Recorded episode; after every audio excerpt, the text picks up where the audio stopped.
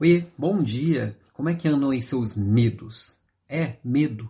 Todo mundo tem medo. Ou pelo menos deveria ter. É o medo que alimenta a nossa coragem, é o medo que faz a gente ser mais prudente e o medo ajuda muito a gente aprender coisas e a gente crescer enquanto pessoa. Só que também você e eu e todo mundo deveria estar muito ciente que existe também um mercado do medo.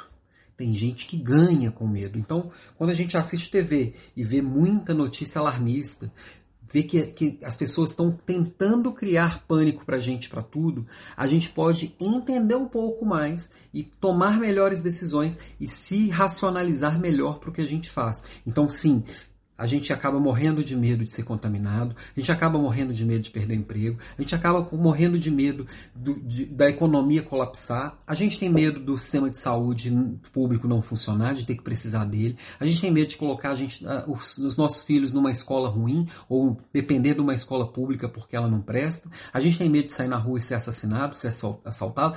Tudo isso são medos que criam e obviamente sempre tem alguém ganhando com esse medo, sejam os planos de saúde, sejam as escolas particulares, sejam os instaladores de cerca elétrica, seja infelizmente, os vendedores de facilidade, todo mundo ganha com esse medo. É claro que tem coisas preocupantes. Vamos falar aqui, por exemplo, do mercado de trabalho. Só aqui em Belo Horizonte já tem mais de 7 mil empresas que fecharam as portas durante essa crise de agora.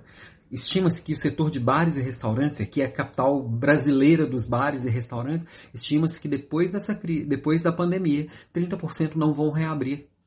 Então, é óbvio que a economia está impactada, é óbvio que a gente tem que tentar entender o que que tudo impacta na vida da gente, mas também entender que tem gente que ganha muito com esse pânico e a gente entender o que que realmente faz sentido para mim viver com medo e, ou utilizar o medo como um combustível e um cuidado a mais no meu dia a dia, ok? Essa é a minha provocação de, de hoje. Tenha medos, mas alimenta com ele a sua coragem.